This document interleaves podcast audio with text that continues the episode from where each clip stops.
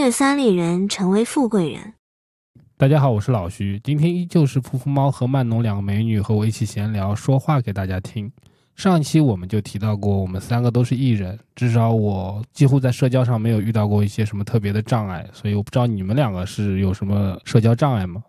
你可不代表我们两个人哦。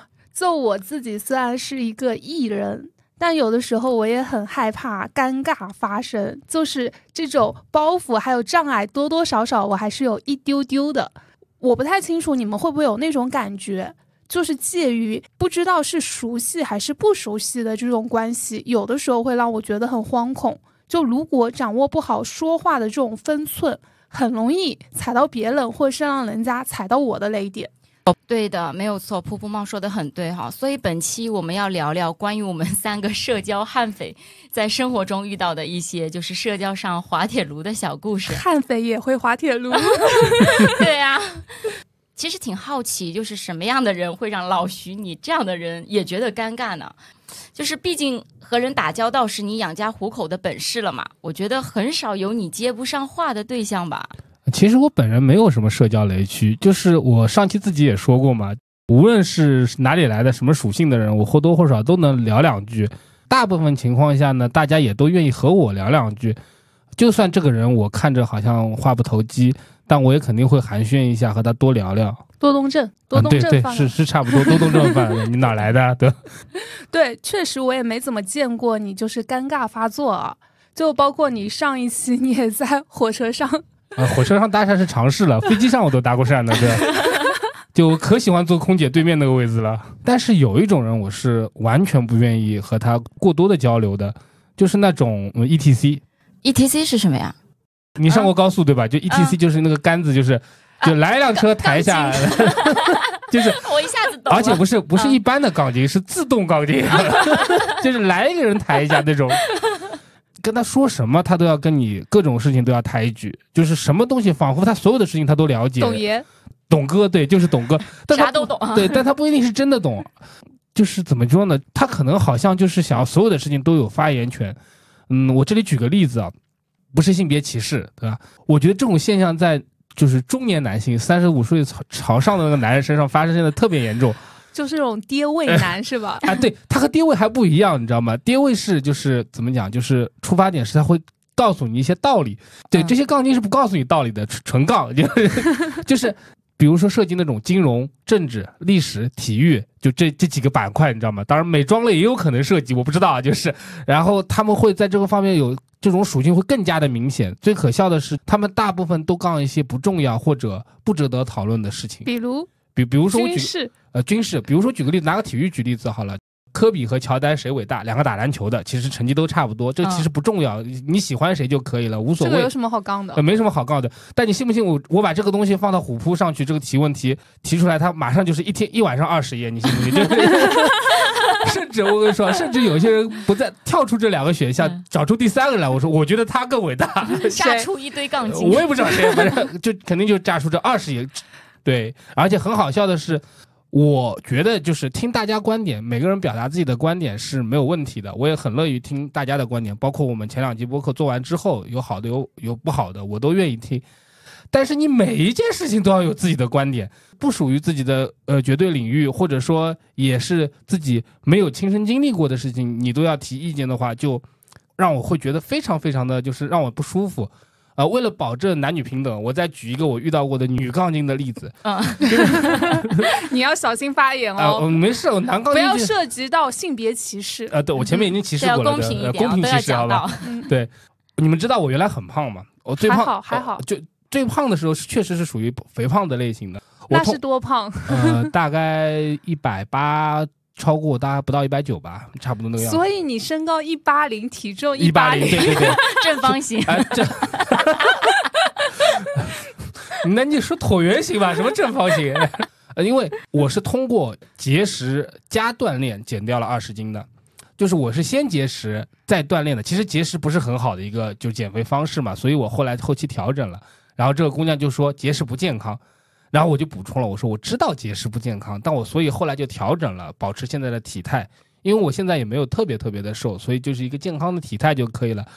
她说：“你看呀，你早晚会反弹的。”马上就戳我一句，我说我知道，所以我现在一直在健身锻炼。我希望他不要那么早的下这么一个结论。嗯，他说我不管，反正你就是会胖的，就是好像我长我的肉长在身上，他会很高兴一样。所以我我我不理解这个有什么好杠的，对。反正一定要杠一句啊。我的观点就一定是对的，不管你听不听，反正我就觉得你一定会反弹。呃，是 就是你是吧？没有没有，你是这样说的话，我就是我自己也会对这种人就是比较的反感的，所以我才这样说，因为我也遇到过这样的杠精啊。嗯，我对嗯这种人也、也蛮反感的，就是这属于真的，刚刚像噗噗猫说的，只活在自己的世界里，别人一句话都听不进去。但是我觉得啊，那个杠精，我生活当中遇到的杠精还有另外一种类型，其实也是非常能杠的一种情况，就是说你在跟他。那个表达了你的观点以后，他下意识的他就要去反驳你，反驳完以后，他换一种表达形式，把你刚刚的观点重新再讲一遍。他这是为了刷存在感吗？反正他就是要反驳你。就我之前我看到一个视频，里面就是有个博主嘛，他对朋友讲说：“哎，我最近老是胃疼啊，是不是吃辣吃多了呢？”然后他朋友说：“哎，我觉得不是这样的，有可能是你以前从来不吃辣，然后你最近吃的比以前多了，所以你身体不适应了。”这个观点不是跟刚刚那个我吃辣吃多了不是一个意思吗？我就觉得很莫名其妙。就就就是他把这个结论重新包装了一下，再卖给你。对的，反正我先反驳完你，然后我再一样的观点抛过去。对，就是，绝了！而且你说的是人话，他说的还不是人话呢。事事都喜欢去反驳别人，不去接受人家观点，这种人啊，我甚至有的时候会在想，他们是不是内心就很阴暗、很不健康啊？就是他们要通过这种去阴阳怪气别人几句，让人家不舒服，人家不舒服了，自己就在那么暗爽。我觉得可能会有这样的一个对心理啊，有可能，对对可能。对，对我这个刚刚不是讲了我的一个社交滑铁卢的例子嘛？因为我是一个艺人，很喜欢交朋友，乱七八糟的朋友都有。真 的我想知道有多乱七八糟。就就我有些人会觉得挑得，晚上能说的说。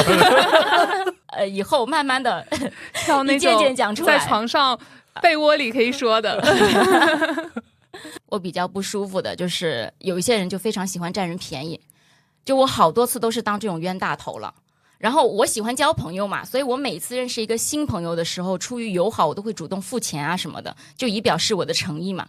但有些人，我就觉得他的表现让我感觉我应该做这件事情。我点单，我点完单以后，然后他每次都是一个小滑步滑到我的后面，等着我付钱。就这个小滑步就是怎么这么自然又你来，飘逸？你来，你来，你来。对，哎，我我我完事儿了，我想知道是男的还是女的？都有。哦，都有啊，男的也有也有，啊真的，男的都有啊，这里嗯这里插一句啊，感谢今天曼农请我们喝红酒。感谢曼农请我们喝红酒，毕竟是老板，呃是不是因为大家都觉得，因为你是老板，所以你理所当然要去付钱？我也不是一生出来就是老板，上学也这样，我也不知道为什么，我长得就长得就比较富贵，一看就是有钱人。长得像 长得像账单。不是他要付账单啊？哦，对哦对，他朋友长得像账单。我长得像提款机吗？对对对，是的，我觉得这样确实也不是很好。就是老占朋友的便宜的话，我不会想跟这种人做朋友。朋友关系维系的准则之一就是你来我往嘛，是的就是你买一次单，我也买一次单，我觉得这样是挺好的。今天曼农请我们喝酒了，下次老徐要请我们喝酒。你 点我啊！下次记住啊，哦我们会提醒得记得你。对啊，你不能就 嗯只让我们某一个人一直付出啊。他他他今天已经吐槽我了，本来说好大家一起要带带一点饮料分享一下，然后我忘了这件事儿了。主要是我们说好了三个人都要带酒，我带了，曼农也带了，就你没有带，你下次给我带三瓶来。啊，对，对不起，对不起今，天就对对起到一个装饰的作用。对对对，没有带酒是的，是的。你们刚才说到社造滑铁卢这边啊，其实我个人觉得 我的朋友们还挺好的，无论是新认识的还是相处很多年的，毕竟你能做朋友，就是你们已经在初期筛选过了嘛，嗯不会特别奇葩或者令人接受不了的。如果真的是很讨厌他的话，我我跟他一句话都不会说，甚至是。我即便要跟这个人经常见面，我把他微信删掉了，我也不跟他说一句话，我会表明这个态度。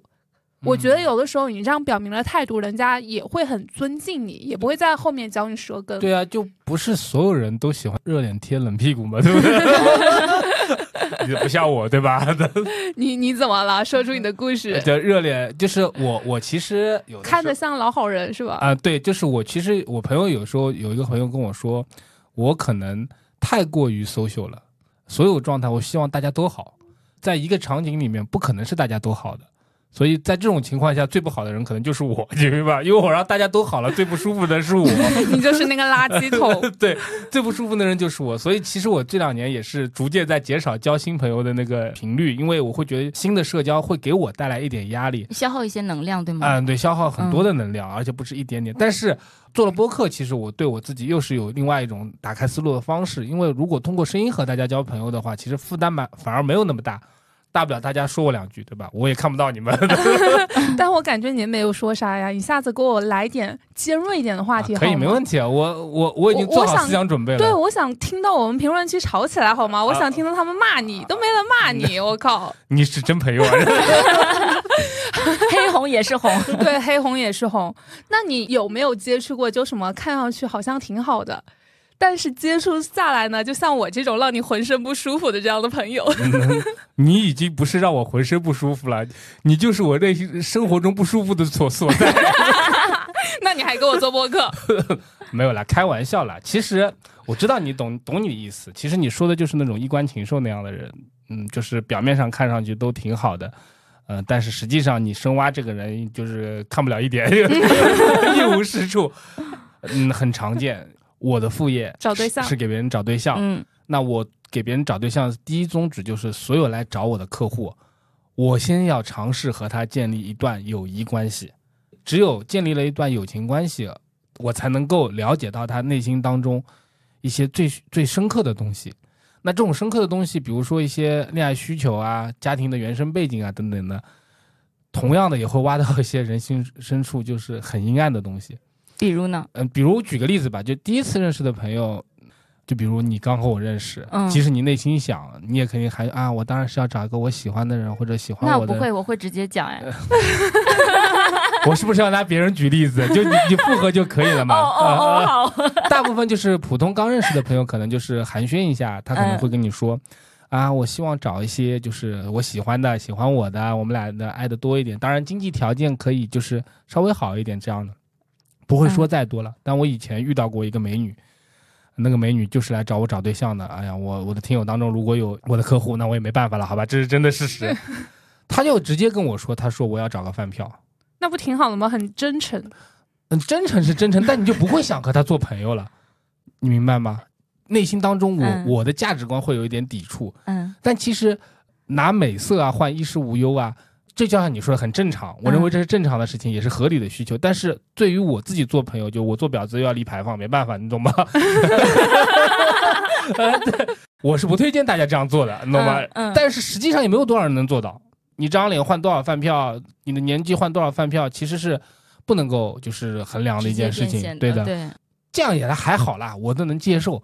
还有一些人会把这些要求包装化、合理化，就像刚才说的，他一定要，他觉得自己的道德准则也不允许自自己这样说，但是我要把这件事情包装好，我得让你们都接受。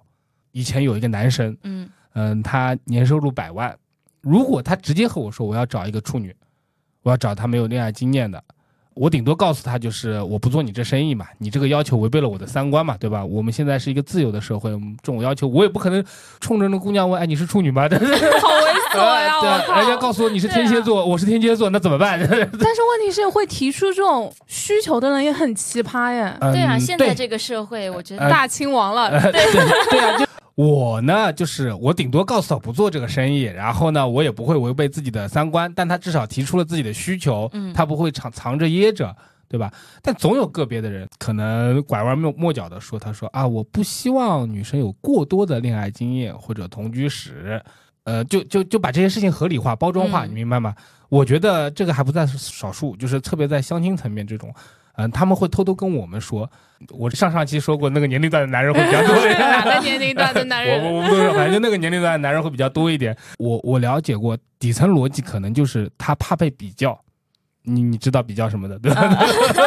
我不知道比较什么。哎，我秒懂是不是有点不好意思啊？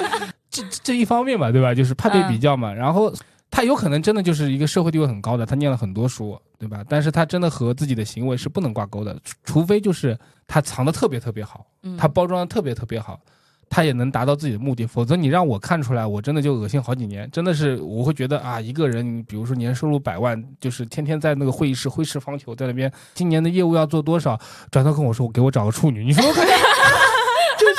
就是就是嗯嗯，太恶心了，嗯就是，所以我本人其实有时候有一个交友准则，就是我宁愿和真小人来相处，我嗯我也不愿意和伪君子相处，因为伪君子让我不舒服。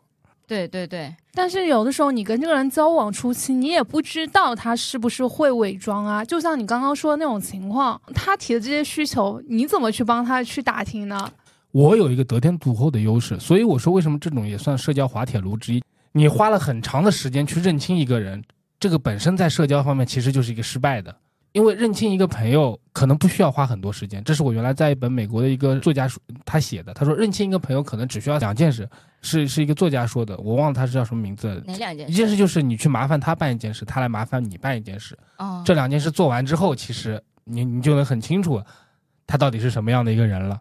比如像你说的付钱这件事情，嗯那你可能就经历过一次两次之后，你就不应该和他就是再相处了。这是我的想法。我能挖到他人性最最恶劣的那一面，所以我不用去花很长的时间去承担这个风险成本。那就像你跟我跟我说的，我怎么去问？所以我不接这种生意啊，我从来不会去问的。如果他给你三十万呢？嗯、沉默了啊。嗯、呃，那那我可能就是我跟你一起接这个单子吧，就是我 你问不出来我去，呃，我我问得出，我问问是问得出的呃，只是人家未必愿意告诉我。嗯，本质上犯的哦呃，。冒犯对，本质上其实跟问房产是一样的，的问问你的收入是一样的，但这个东西更隐私。我觉得现在现在的社会文化当中，这不应该是双方在相亲当中需要专注的点嘛？所以我一般不会接这种单子，我还是有比较有节操的一个一个一个红娘，对的，比较有职业操守。呃没错，对，你刚刚讲那个什么年薪百万的真小人和伪君子的这件事情啊，我也突然想到，就是我认识的一个哥哥，他是八零年吧，还没有结婚，他现在是一家一所高校的你哥会博士，你哥会听吗？他不会听，就博士生导师。有一次我在跟他聊，我说好羡慕你啊，就是那种教书育人，就很高尚职业啊。然后他说有什么用啊？又没有赚多少钱。输出的那个价值观好像是读了那么多年的书就没有怎么变现，还不如那些老板也没念多少年的书，然后就赚很多钱。就我觉得他自己就有种那种啊没有钱，然后就对钱很在乎，然后呢就是读书读很多年嘛，也没谈过什么恋爱，然后对女人也很也很着迷，你知道吗？那种 不是，你在说我客户吧？真的。可能我们认识的是同一个人哦，我我脑子里就是是开始过我客户的各种资料，一页页翻过去。对，你说这个，我怎么让我想到经常在网上看到的一些新闻，哪个嗯哪个学校的那种什么教授啊、博导啊，然后性侵骚扰自己的女学生啊，嗯，就是对，因为像这种他有一定社会地位或者说有一定社会价值的人，他是能包装把自己包装得很好的。对于我们普通人来说，如果和他们相处，就会产生一种叫社交伤害的东西。这个其实也是有一个专有名词叫社交伤害嘛。你这个不叫降维打击吗？啊、差不多就是这种意思，对的。但是他会以一种让你措手不及的方式，让你觉得这段关系要要马上结束了。我操，对刷小网站的时候，突然发现，嗯，这是谁？就这种，对吧？你说这个怎么让我想到了？就是我周围有很多那种看上去文质彬彬。背地里特别喜欢在网上刷那种擦边小视频，啊，这个还好吧？对啊，这个还好，这个还好，，这个还好，能理解。我也不会告诉你我也刷的。你也刷 对啊。但是有人问我平时会看帅哥视频吗？我心里在想，嗯，你天天看你男朋友不就行了？哦，你知道他听这个节目啊？对我，你听到了吗？其实说实话，女生也爱看美女，所以我们也顶多看看美女擦边的视频。嗯，对。对我我看擦片比较少，一般就直接看黄片。你在说什么呢？没事，下次我们可以聊一聊有什么好看的那种小黄片，分享给我们看看。把网站网址推几个给你们。对对对，就是我们刚刚聊那么多，有的没的都在聊别人，那我就想问问，就是你们有没有很准确的感觉到，你也是那个很让人讨厌的那个人？别人很不喜欢你，那那我又要发言了呀！嗯，我其实就是一个社交双刃剑。我本人的性格可能是因为这两年开始有点收敛了。原先的时候，我其实是很没有分寸感的一个人，就是聊天没有分寸感的一个人。其实曼农也有这个心，那你这个就是嘴贱是啊，吧？差不多类似于这种，对的。然后就是曼农其实深有体会，其实我见他没几次，我我就说他人为胸大，对吧？但这是真的啊，有机会你们可以看一下。但是你好猥琐呀！那干嘛啦？真的是。现在但是你说的确实是真实的，你可以说，但是你不能就是跟谁都这样说。哎，没错，嗯对，就是因为分寸感这个东西会让我觉得冒犯，也就是你所说的就是嘴贱，上海人叫戳七。因为我曾经不止一次被同一类型的人说，就是我这样会很讨厌。还有一个情况就是，我刚刚前面说过，我不喜欢那种衣冠禽兽，之前会导致我特别反权威，我就不喜欢那种所谓的专家很装。哎，很很装专家发言，你懂吗？明明在金融圈里面只是实习过两个月的，跑出来跟我装金融大拿这种，也是嗯大有人在嘛，对吧？你让我想到小红书上有很多那种字节的人在那对边说什么在大厂工作，呃教人家怎样怎样，结果全都是外包。啊、自己食堂打饭的嘛？有这个梗的嘛，对吧？而且如果人这个人说话还拿腔拿调的话，此类人群，比如说在律师、律所，嗯这种小律师很常见。那我我就我就开始 A O E 职业了，好吧？因为我做 H R 嘛，我会告诉你，政府部门工作的人，他觉得可能就是有一些就是政策就是啊、对，摆谱嘛，啊，嗯摆谱，对的，我就很讨厌，我就会不断的挑战他，我就会调侃他。他没头发，他越是没头发，我就要说他没头发。程序员要哭了。我会不断的挑战他，我希望他能在我面前抓狂，能把他假头套撕下来，你懂就？很爽。对，我就觉得很舒服，你知道吧？哎，搞不你这个过，心态也不对。这是不对啊！我就是我觉得很变态，你知道吧？我觉得我自己心心里心里也变态，这个事情。现在如果涉及到业务或者就是生活，我就可以可以忍，你知道吧？但是如果比如说今天只是一个饭局啊，你们啊你们不知道啊，就这那我不会给你好脸看的。你今天这顿饭就别想吃安生了，那你去不了北京人的饭局，各种都吹牛吧，啊是吧？对对对，哥们儿，明天给你这事儿办了啊！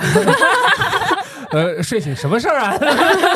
啥？你你是谁？应该说，呃，对，呃，不过还是要收敛一点，特别是做播客也好，我然后做自媒体或者怎么样也好，听友里面可能卧虎藏龙，我以后说话也得收着点，我也不能够太过于去得罪别人，因为这可能就是我上了岁数之后的一个感悟，对的。嗯反权威就是不喜欢很装的人。其实我之前也会有一点点，就是很多人一上来就是会垒一大堆的标签给你看啊，什么什么公司的 CEO 啊，然后有什么什么经验啊，这种我觉得人家可能也真的是真的厉害了，所以他敢这样去说自己。我二十七八岁的时候，我第一次升到那个就是项目经理的岗位，他给我印名片，他给我看了几个老板那种名片，哦、哎呦，我真的要吐了，你知道吗？就是他甚至要把幼儿园跑步第一名这种都印上印上去，PPT 下面一溜，你懂吗？就太难受了。那说明你身上真的没啥荣誉了，只能把幼儿园跑第一的事情给你拿上来。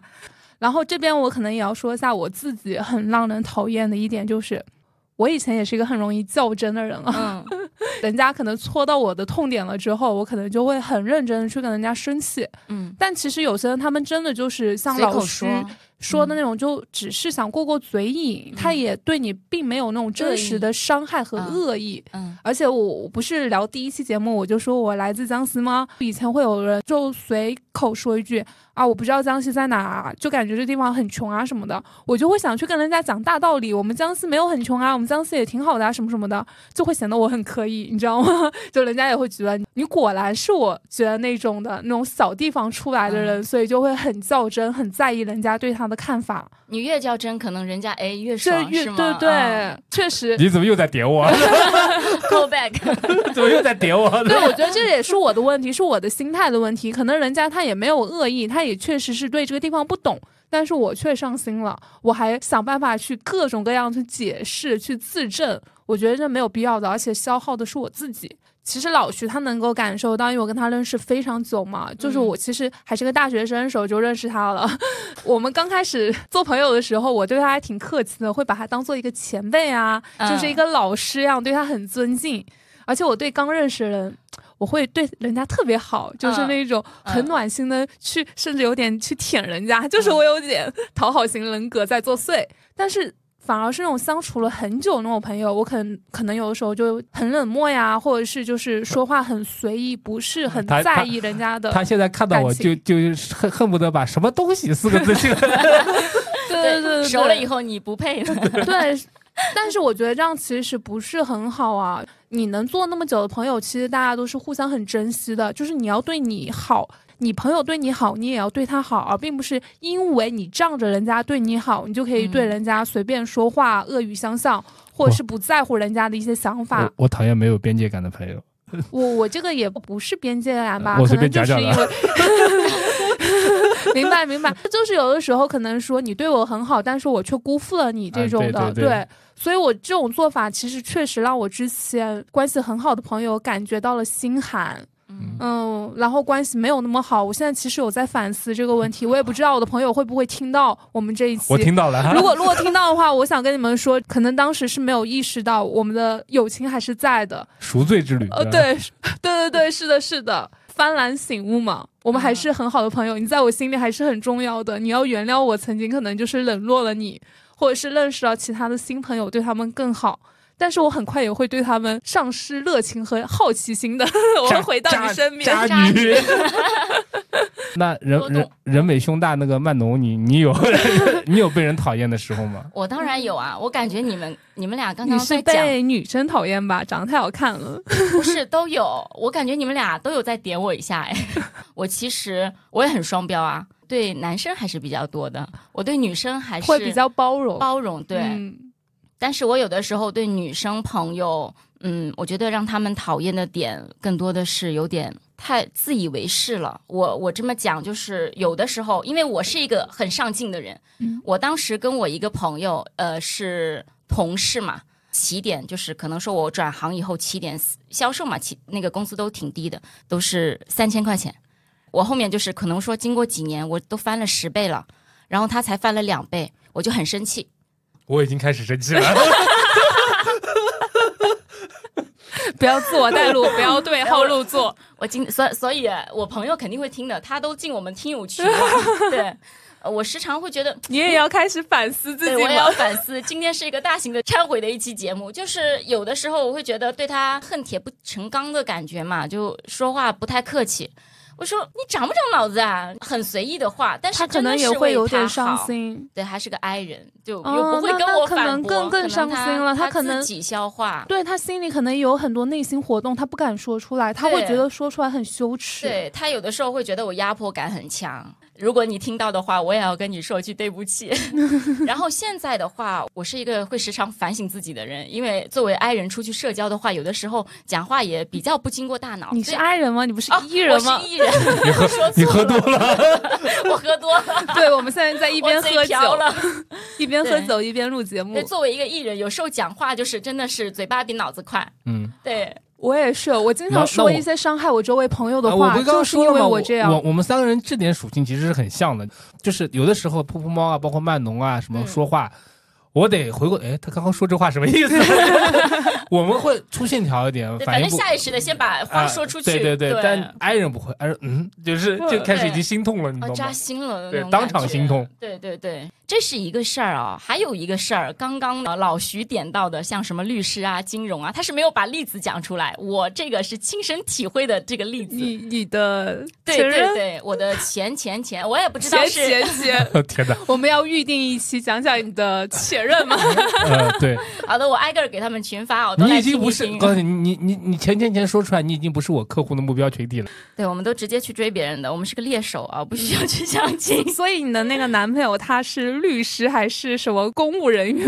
他是那个做金融的，然后哦也是、金融渣男就是你们的校友 啊。啊！我 哪门？我们两个可不是我们是一个学校。是北大和清华的，对对，你们的校友的，对哦北大和清华的啊。嗯，对，然后他那个毕业以后，他做的是那个什么快消品，他也是一个就是怎么说呢，比较装的人。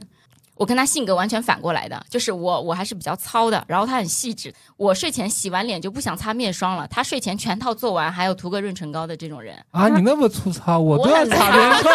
我真的很糙，我有的时候我洗完脸，我真的想倒我头就睡了。我也不涂的，我今天脸都没洗 这是就来录节目。坐在这三个人，只有我是涂面霜你是最。细致的啊，我们都很糙。今天我一来录节目，他就跟我说我像个老婆婆一样，我靠！所以老徐今天是那个打了底，对吧？没有什么打底，昨天敷面膜了没有？他最讨厌这种装的人。对，最讨厌你这种人。哦对不起，我继续啊，然后他不是那个做投资嘛，然后他特别喜欢就是拉着我，就是喝红酒、听音乐，然后天天就是摇着高脚杯，我都你不你你看一眼我在喝什么东西。他说喝红酒的时候，我正好嘬了一口，救命啊！真的是，今天一直在点你，她男朋友是你的校友，对不起。我们现在拿着纸杯在喝红酒啊，跟我当时的那个状况完全不一样。我跟他一起久了以后，就是经常这样，我会受不了，因为我本来就是一个很随意的人。有一次我跟他讲说，我们去吃沙县吧，然后他说这种东西不卫生哎，怎么能吃啊？然后我就很想笑啊。然后我呢也是一个嘴很贱，就喜欢去怼人的人，所以就是这也是我们分手的原因吧。我提供不了他那个情绪价值，就是哇，宝宝好厉害啊这种，我不行，我做不到。然后我跟他讲，我说笑死了，王思聪还是大排档嘞。我说你怎么做几年投资就不知道自己家门朝哪里开了？我靠，你这要戳人家痛处。就我我当时那个我应该讲的就是啦，吃沙县怎么符合我们的身份？我们很高级的、哦，我想打你，好别说，装啊我要打你，太难受了。符合他。真的好装啊！我觉得他这样子的话，他应该去找个白富美他找不到啊，哦。那你这样一说，人家曼农不是白富美是吧？所以分手了呀。这这不理他，你没看到吗？对不对？好好笑。啊，我们说了这么多关于社交悍匪马失前蹄的故事，其实是想表达人不可能被所有人喜欢，你有看不惯的人，别人也会看不惯你。其实社交就是一个磨练的过程，但我有一个忠告，就是切忌交浅言深，人还是要通过一些事情来去判断他是不是值得你做朋友，也不要期待每次你都能够获得轻松愉快的社交体验，因为一个一样米养百样人，你不知道会遇到什么样的人。大部分情况下，遇到不开心的事，像我们三个这样聊聊天，然后喝杯酒，笑一下，哦哈哈哈哈哈哈。哈，然后哈完了睡一觉，第二天就是更好的一天了。我觉得 E 人是可以的，但是我希望 I 人朋友们也可以像我们一样，就是轻轻松松的去度过快快乐乐的每一天。对的，那就加入我们。我们那个欢声笑语 N 猎人群里，现在头才几个人啊？嗯，今天十八个人吧，应该是。但是我们这期节目上线的时候，应该也可以到三四十个吧。对，如果说你们喜欢我们三个人的分享，觉得我们很好玩，可以给你们带来很多欢乐的话，欢迎大家给我们的节目评论、点赞，还有收藏。那也欢迎大家在 show notes 处找到老徐的微信，进我们的听友群，跟我们一起互动，跟我们一起哈哈哈跟我们一起上班摸鱼，在那边在那边摸鱼，家人们，你 三二一，把把这个剪进去啊！家人们，我天哪！对啊，对我来说，我们的听友就是家人们啊。下一秒就要卖货了，我天哪，真是。好了，不多了。好了，我们今天就聊到这里了，我们下周再见，拜拜拜拜拜